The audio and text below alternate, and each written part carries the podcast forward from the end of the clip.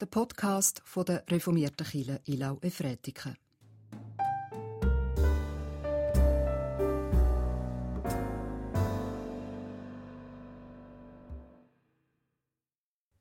Wir feiern den Gottesdienst im Namen von Gott, dem Vater, von Gott, dem Sohn und Gott, dem Heiligen Geist. Amen. Ja, ganz herzlich willkommen heute Morgen zu dem Gottesdienst. Schön sind Sie da. Können wir, so wie es erlaubt ist, im vollen Rahmen, im vollen Saal zusammen feiern.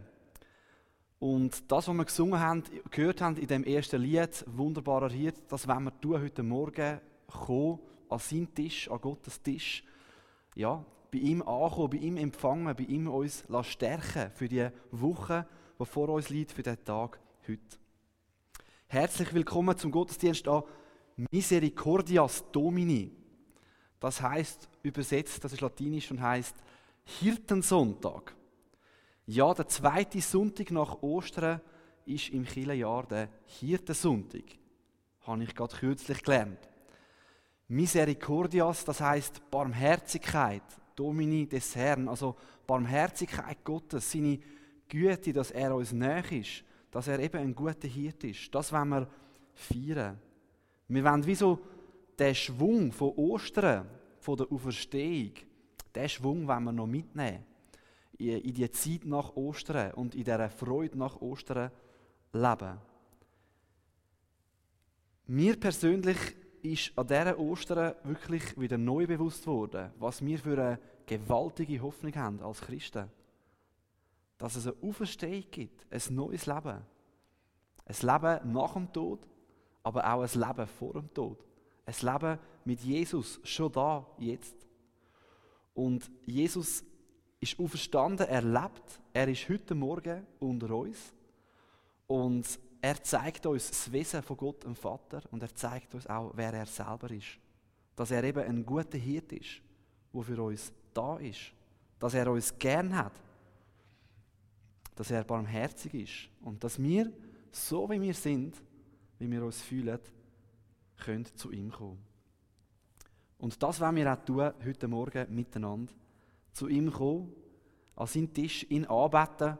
Und wir wollen das tun mit dem ersten Lied, ihn loben und feiern. Und das ist das Lied ähm, Lobe den Herrn. Und während Christelle Béchin singt und spielt, sind sie herzlich eingeladen, auf ihrem Liederblatt mitzulesen, mitzusummen, das dürfen wir ja, mitzubeten oder auch einfach das Loblied zu geniessen, in Gottes Gegenwart zuzulassen und so anzukommen. Wir beten. Gott, wir haben gerade gesungen, er ist dein Licht, Seele, vergiss es ja nicht. Danke Gott, bist du unser Lied, unser Licht, unsere Kraft. Ja, danke dürfen wir dich loben, dich anbeten, auch heute Morgen. Danke dürfen wir dich immer und überall anbeten. Danke bist du unser Hirt, unsere Kraft, unser Arzt, der, der mit uns ist. Und du siehst, wie schnell wir vergessen, wie schnell wir auch vergessen, wer du bist. Wie schnell unsere Seele nicht mehr daran denkt, dass du unser Hirt und unsere Hoffnung und unser Halt bist. Hilf uns, uns heute Morgen zu erinnern, zu erinnern, dass du unser Licht bist, dass wir es nicht vergessen. Hilf unserer Seele anzubeten, aufzuschauen, aufs Gute, auf das, was du bist und auf das, was du uns gibst. Ja, du bist unser Licht und das wollen wir nicht vergessen. Egal wo wir stehen und wie dunkel dass es auch scheint. Du bist Licht. Danke dürfen wir dir unser Leben anvertrauen, wie an einem guten Hirt. Danke dürfen wir unseren Weg, alles was vor uns liegt, was noch kommt, dir anbefehlen. Und auch das dir anvertrauen, weil du wirst es wohl machen. Amen. Wir hören das nächste Lied, Befiehl du deine Wege. Und auch da sind sie eingeladen, mitzulesen, mitzusummen oder einfach das Lied zu geniessen. Die heutige Lesung am Hirtensonntag, wie der Simon gesagt hat, ist der Psalm 23, den ich euch jetzt ganz herzlich einlade, mit mir den zusammenzulesen. Ich lese die ungeraden Vers mit dem E und sie sind alle eingeladen, die geraden Zahlen mit dem A zu lesen. Ein Psalm Davids. Der Herr ist mein Hirte, mir wird nichts mangeln.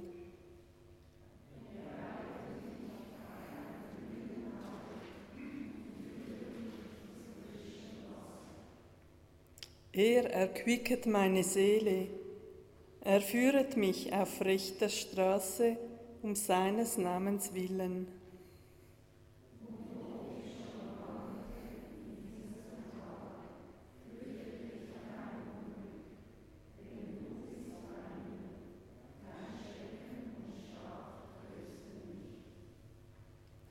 Du bereitest vor mir einen Tisch im Angesicht meiner Feinde. Du salbest mein Haupt mit Öl und schenkest mir voll ein. Ich lese den Predigtext aus Johannes 10, Vers 1 bis 15. Er hat etwas zu tun mit dem Hirtensonntag und doch ist es noch ein anderer Aspekt, wo da drin vorkommt. Ich sage euch die Wahrheit, fuhr Jesus fort. Wer nicht durch die Tür in den Schafstall geht, sondern auf einem anderen Weg einsteigt, der ist ein Dieb und Räuber. Der Hirte geht durch die Tür zu seinen Schafen. Ihm öffnet der Wächter die Tür und die Schafe hören auf seine Stimme. Der Hirte ruft jedes mit seinem Namen und führt sie aus dem Stall. Wenn er alle seine Schafe ins Freie gebracht hat, geht er vor ihnen her und die Schafe folgen ihm, weil sie seine Stimme kennen. Einem Fremden würden sie niemals folgen. Ihm laufen sie davon, weil sie seine Stimme nicht kennen. Die Leute, denen Jesus dieses Gleichnis erzählte, verstanden nicht, was er damit meinte. Deshalb erklärte er ihnen, ich sage euch die Wahrheit. Ich selbst bin die Tür, die zu den Schafen führt. Alle, die sich vor mir als eure Hirten ausgaben, waren Diebe und Räuber. Aber die Schafe haben nicht auf sie gehört. Ich allein bin die Tür. Wer durch mich zu meiner Herde kommt, der wird gerettet werden. Er kann durch diese Tür ein- und ausgehen und er wird saftig grüne Weiden finden. Der Dieb kommt, um zu stehlen, zu schlachten und zu vernichten. Ich aber bringe Leben und dies im Überfluss. Ich bin der gute Hirte. Ein guter Hirte setzt sein Leben für die Schafe ein. Anders ist es mit einem, dem die Schafe nicht gehören und der nur wegen des Geldes als Hirte arbeitet. Er flieht, wenn der Wolf kommt und überlässt die Schafe sich selbst. Der Wolf fällt über die Schafe her und jagt die Herde auseinander. Einem solchen Mann liegt, liegt nichts an den Schafen. Ich aber bin der gute Hirte und kenne meine Schafe und sie kennen mich, genauso wie mich mein Vater kennt und ich den Vater kenne. Ich gebe mein Leben für die Schafe. Das ist das Wort von Gott aus Johannes 10, Vers 1 bis 15, ein, ein längerer, aber sehr spannender Predigtext aus meiner Sicht. Liebe Gemeinde, wir haben es jetzt schon, glaube zum dritten Mal gehört, es ist heute Hirtensonntag und da dazu passt eben der Text, wo wir gerade gehört haben. Ich möchte aber heute Morgen nicht so stark auf den Hirt eingehen, sondern auf ein anderes Wort, wo Jesus da in dem Zusammenhang auch erwähnt hat. Nämlich sagt Jesus da ein bekanntes Ich Bin-Wort, eins von diesen sieben. Neben Ich bin der Hirte haben wir gelesen, sagt Jesus oder gehört, ich bin die Tür. Das ist jetzt vielleicht nicht das prickelndste und aufregendste Jesus-Wort ich bin die Türe. Okay. Ich meine, unter einem Hirt kann ich mir noch etwas vorstellen. Der schaut zum Schäfli, ja, der hat das in Stab, der sieht irgendwie noch so vielleicht gutherzig aus, aber eine Türe, was ist denn da genau gemeint mit dem? Aber es steckt gewaltig viel in diesem Bild inne. Etwas, was ich assoziiert habe oder dann möchte an den Anfang stellen von dem Bild, von der Türe, ist das Bild von, von Narnia. Vielleicht kennen Sie die vom christlichen Autor geschriebene Geschichte von C.S. Lewis. Und Kinder können da durch die Kastentüren hineingehen in eine, in eine neue Welt. Das ist eine ganz unscheinbare Tür im Kasten. Und doch öffnet die Tür, wenn man dadurch durchgeht, eine total neue Welt. Es gibt ein Leben außen dran und ein Leben innen dran. Eine ganz neue Realität, wo die Kinder reinkommen, wenn sie durch die Tür durchkommen. Und Jesus sagt auch, ich bin die Tür. Ich bin die Tür in eine neue Welt, in ein neues Leben. Gerade im Moment ist das auch passend. Wir hocken daheim, wir haben nicht überall Zugang, Lockdown. Wir können nicht in jedes Restaurant rein, wo wir wollen, oder in jeden Saal, auch wenn es noch Platz hat. Wir haben nicht überall Zugang. Jesus sagt, ich bin die Tür und durch mich habt ihr Zugang.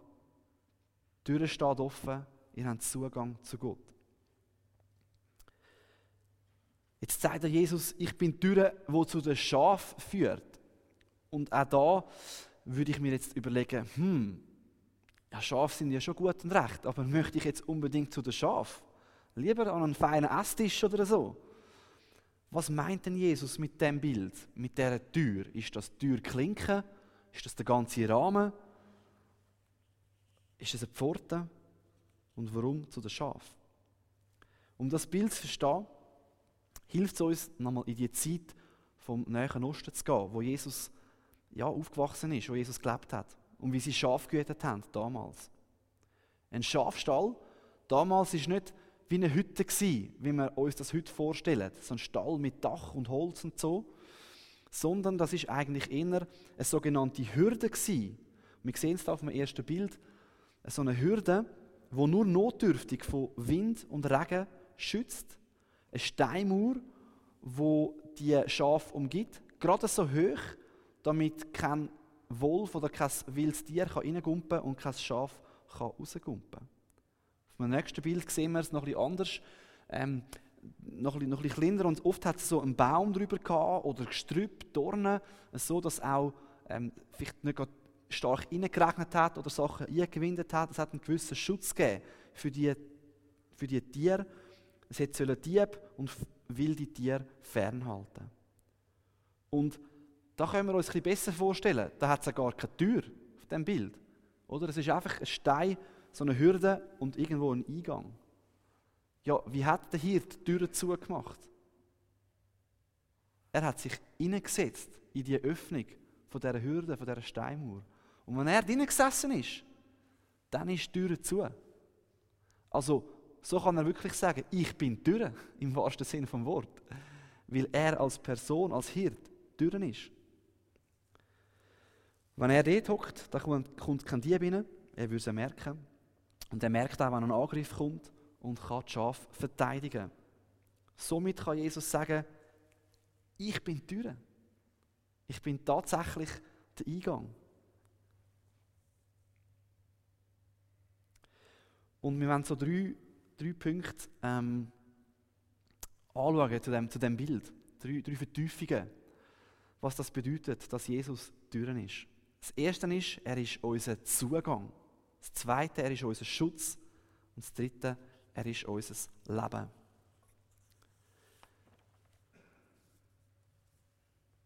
Jesus ist unser Zugang.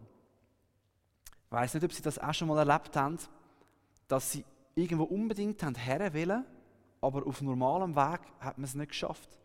Man hat irgendwie einen Zugang gebraucht. Ähm, vielleicht eine Flugreise oder ein Konzert.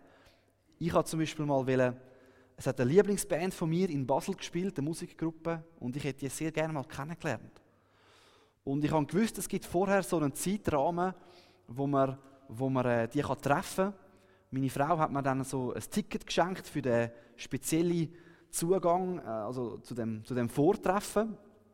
Aber auch dort ist man nicht einfach so an die Leute hergekommen. Und ich hatte dann einen Kollegen und der hat einen von dieser Band kennt und der hat mich dann mitgenommen, sogar im Backstage-Bereich, wo die Künstler gesessen sind. Und mein Freund ist wie mein Zugang geworden zu dieser Musikgruppe. Durch ihn bin ich dort hergekommen. So wäre ich nicht hergekommen.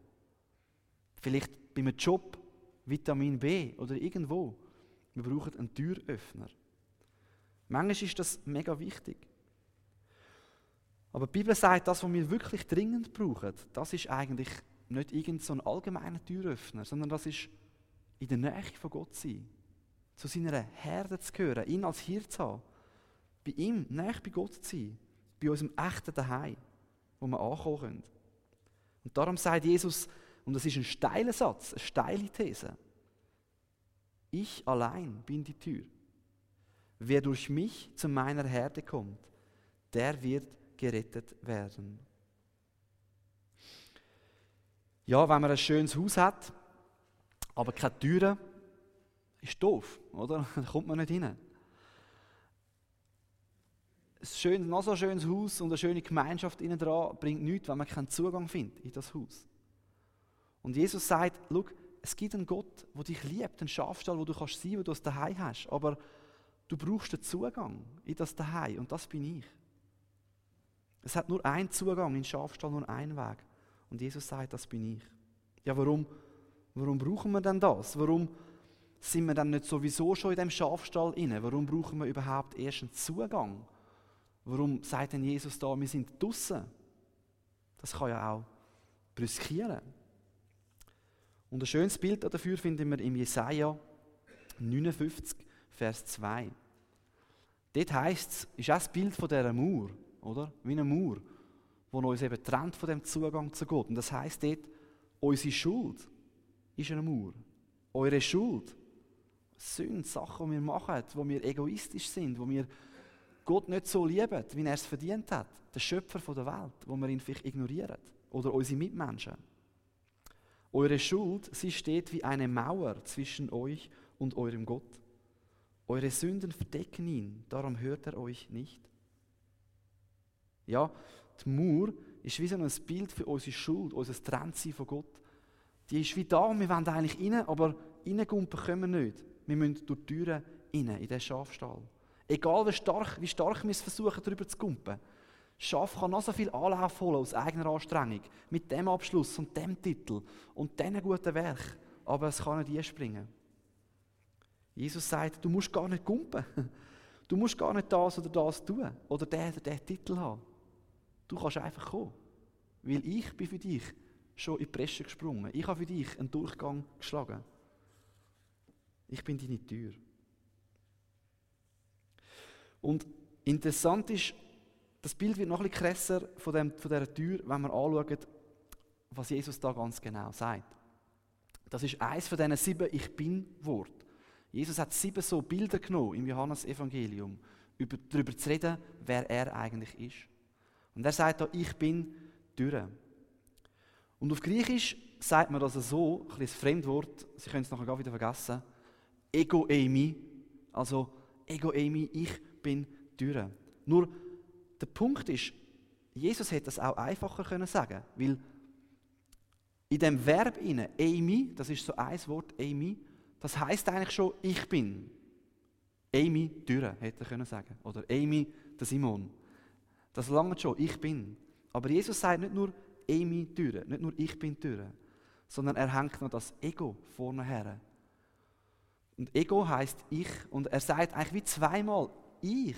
Ich bin Türe. Ego Amy. Ich bin Türe. Und mit dem nimmt er Bezug auf das Alte Testament. Vielleicht haben Sie das auch schon mal gehört, oder? Über Gott hat man eigentlich gar keinen Namen gefunden im Alten Testament. Und er hat sich am Volk Israel vorgestellt, einfach mit Ego Emi. Ich bin. Ich bin der, wo ich bin. Zum Beispiel im 2. Mose 3, Vers 14 heißt es, Gott sagt zum Volk, ich bin, der ich bin. Ego Emi. Darum sage den Israeliten, Der Ich Bin hat mich zu euch gesandt.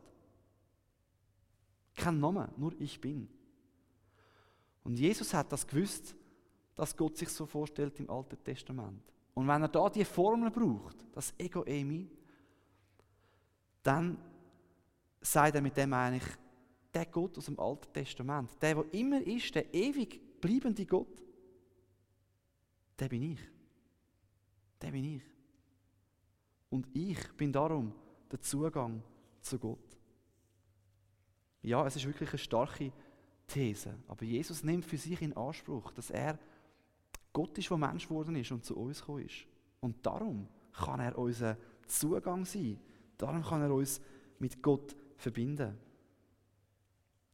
Er ist also unser Zugang, weil er keine Mauer hat, keine Schuld, keine Sünde. Er hat immer die Menschen geliebt und angenommen. Und darum kann er unser Zugang sein. Wir müssen nicht drüber gumpen, durch unsere guten Werke, durch selber versuchen, durch irgendwie gerade beugen oder uns besser stellen oder die anderen klein machen. Nein, wir können einfach sagen, ich brauche den Zugang. Ich schaffe selber nicht über die Mauer. Ich brauche dich, Jesus. Und er gibt uns Zugang. Und der zweite Punkt, was die Mauer macht oder das Wort ist, es gibt uns Schutz. Das ist auch noch schön. Jesus ist, gibt, er gibt uns Zugang zu Gott, aber er gibt uns auch Schutz. Und der Zugang, der bringt uns an einen Ort vom Schutz. Wir sind plötzlich in dem Schafstall inne. Das sind Mauern wo die Schafe geschützt haben vor Gefahren. Die Tür ist bewacht. Der Hirt selber sitzt dort. Ähm, er schaut zu uns und ähm, wir haben Schutz. Wir sind geschützt vor Gefahren. Der Punkt ist, wir empfinden das nicht immer so. Ich weiß nicht, wie es Ihnen geht.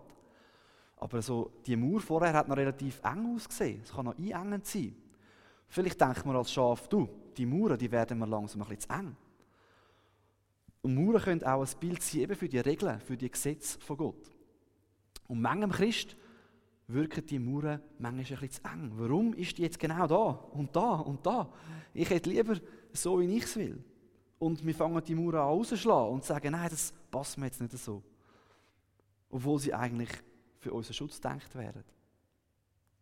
Ich habe mal ein Bild gehört von so Hausbesetzer, Hausbesetzer, die ein Haus besetzen, äh, so ein linke Aktivisten. Und im Sommer hat sie gestört, dass es da eine Wand hat in dem Haus. Es wäre schöner, die Sonne würde einscheinen, oder? Wäre praktischer.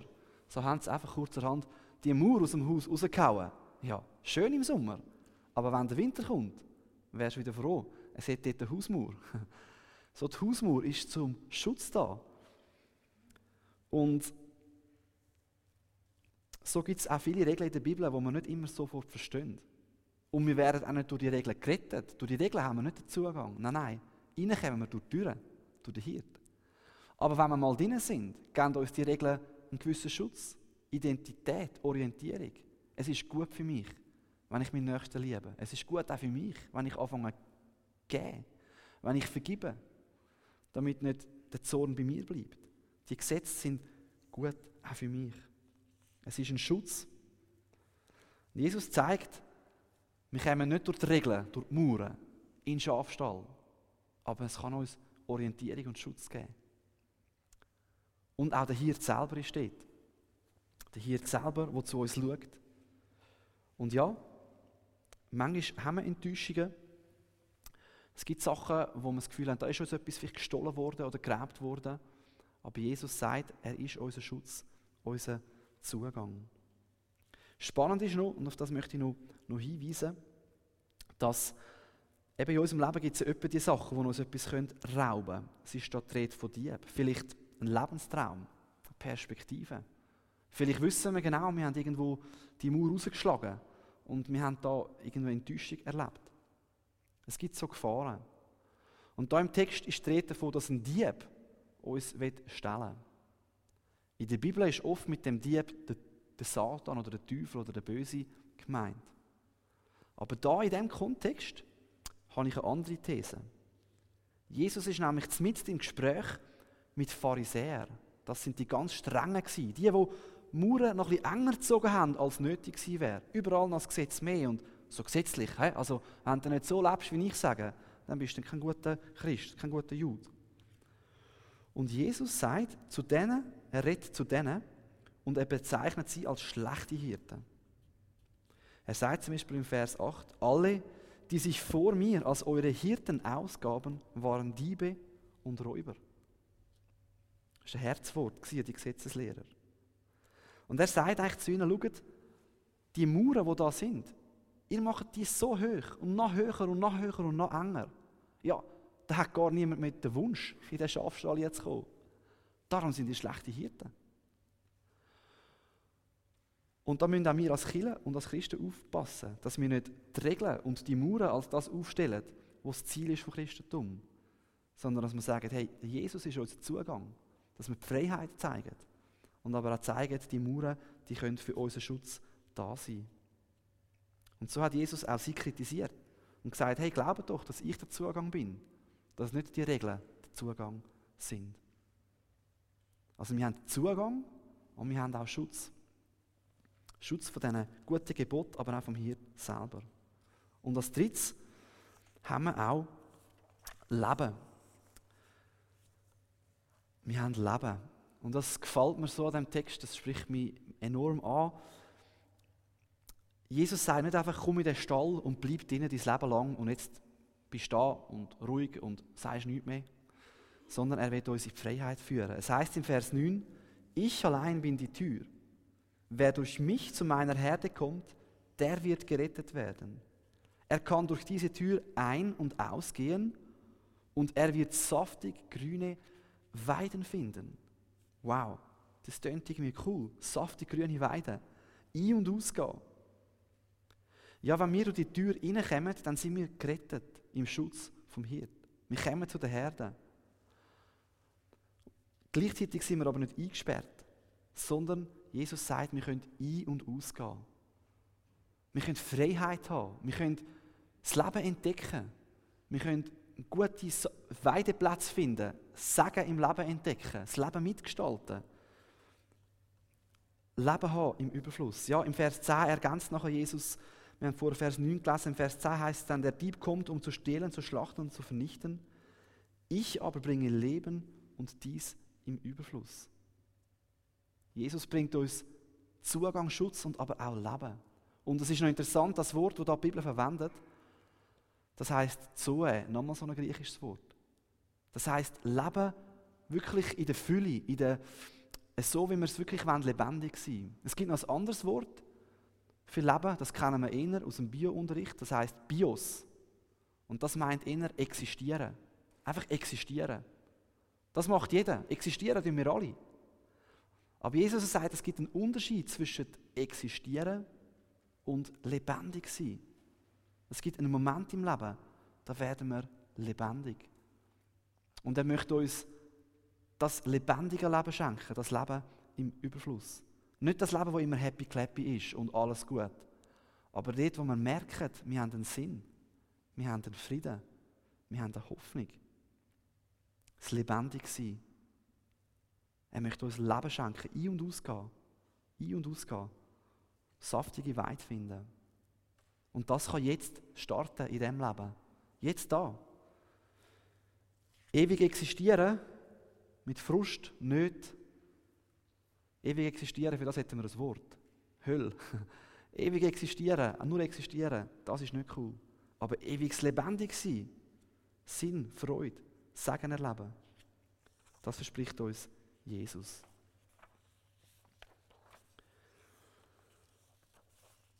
Der Punkt ist, von wo erwarten wir das lebendig sein? Erwarten wir es von einem Hobby? Erwarten wir das von unserer Familie? Was macht das wirklich zufrieden? Was gibt das wirklich Leben? Und der C.S. Lewis, mit dem schließen wir dann langsam ab, der hat es so ausgedrückt, wenn wir in uns ein, selbst ein Bedürfnis entdecken, das durch nichts in dieser Welt gestillt werden kann, dann können wir daraus schließen, dass wir für eine andere Welt erschaffen sind. Sehr oft suchen wir das Leben zu füllen in uns, durch das, durch jenes, durch, durch das Hobby, durch diesen Titel und uns satt zu machen. Aber da haben wir gelesen, es, wir finden nichts in dieser Welt, wo uns wirklich von dem Existieren ins Lebendigsein bringt. Sondern es ist eben jemand anders, der das macht. Es ist Jesus Christus. Er führt uns zu einer frischen Weide, gibt uns Leben im Überfluss. Und er möchte, dass wir nicht nur existieren, sondern der tiefe Frieden, die Annahme bei ihm findet. Wir haben Zugang, wir haben Schutz, wir haben echtes Leben und können ein- und ausgehen. Und Jesus sagt nicht, wenn du so oder so lebst, oder wenn du das und das tust, wenn du den und den Titel hast, sondern einfach, wenn du durch mich hineinkommst, wenn du an mich glaubst, wenn du durch mich ein- und ausgehst, wenn ich deine Türe bin, dann hast du Zugang, Schutz und Leben, weil ich deine Türe bin. Amen.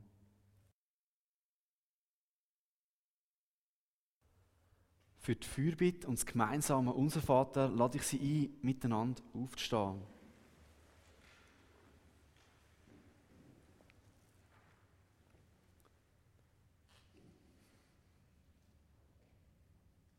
Gott, danke hast du uns Türen geöffnet. Danke hast du uns Zugang gegeben. Zugang zu dir, zu all dem, was du gibst und bist. Zugang zum Leben durch deinen Sohn Jesus Christus. Danke beschützest du uns vor Gefahren in der Nacht und führst uns am Tag auf die frische Weide. Danke schenkst du uns die Freiheit zum Ein- und Ausgehen und frische Weide zu finden. Wir bitten dich, dass wir dürfen die guten Grenzen, wo du uns immer wieder zeigst, annehmen und von dir akzeptieren und sehen, dass du uns durch diese Grenzen auch willst Leben geben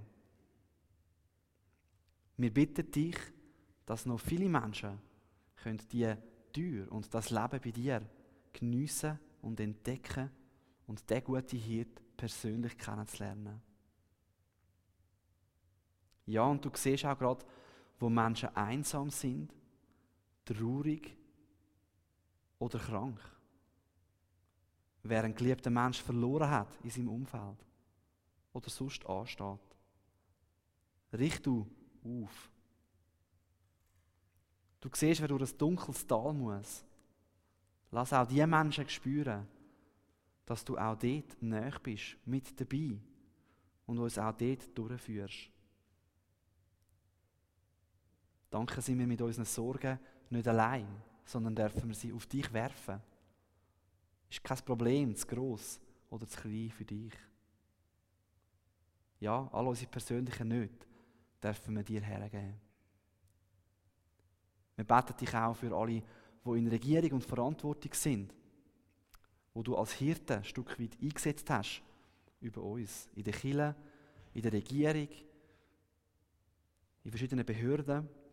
Segne du sie, stärk du sie, auch gerade in dieser Zeit, wo viele Entscheidungen anstehen. Schützt du sie, die, die Verantwortung über uns wahrnehmen, dass sie geleitet sind von dir.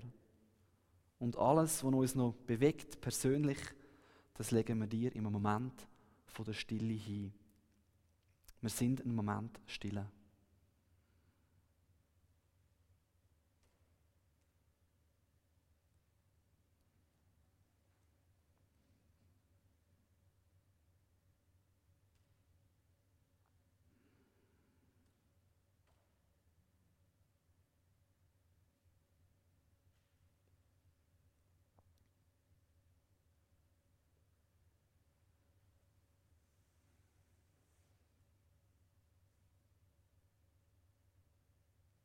Und miteinander beten wir das Gebet, wo Jesus uns gelehrt hat. Unser Vater im Himmel, geheiligt werde dein Name, dein Reich komme, dein Wille geschehe, wie im Himmel, so auf Erden. Unser tägliches Brot gib uns heute und vergib uns unsere Schuld, wie auch wir vergeben unseren Schuldigen und führe uns nicht in Versuchung, sondern erlöse uns von dem Bösen. Denn dein ist das Reich und die Kraft und die Herrlichkeit in Ewigkeit. Amen. Entschuldigung, dass wir ein bisschen überzogen haben heute. Ich hatte meine erste Amtswoche gehabt, äh, mit zwei Abdankungen und genau bei der Planung vielleicht nicht ganz so bei der Sache gewesen und habe ein bisschen zu viel überladen. Und genau, und meine eigene Großmutter ist heute Morgen äh, um halb zwei oder halb drei verstorben. Sie ist 100-jährig geworden. Ich war gestern noch bei ihr, gewesen, so bin ich auch noch ein bisschen mit den Gedanken dort. Und ähm, habe das auch noch ein bisschen mitgenommen diese Woche. Ich habe schon an sie gedacht bei diesen Abdankungen, die ich haben durfte. Und darum auch mit grosser Anteilsnahme noch verkünden, wer diese Woche verstorben ist. In der vergangenen Woche verstorben ist Trudi Weiersmüller, Ehefrau von Marcel Weiersmüller, zuletzt wohnhaft gewesen, am Märtplatz 19 in Efretiken. Gestorben im 84. Altersjahr. Ebenfalls verstorben in dieser Woche ist der Hans-Peter Salim, Ehemann von der Anna Salim, wohnhaft an der Steinacher Straße 28 in Ilnau, gestorben im 88. Altersjahr. Abschied am Grab haben wir genommen von Max Schneider. Er ist zuletzt wohnhaft am Märtplatz 19 in Efretiken. Gestorben ist er im 97. Altersjahr. Leben wir, so leben wir dem Herrn. Sterben wir, so sterben wir dem Herrn. Ob wir leben oder ob wir sterben, wir gehören dem Herrn. Wir wünschen den beiden oder den drei Trauerfamilien Kraft und Trost von Gott.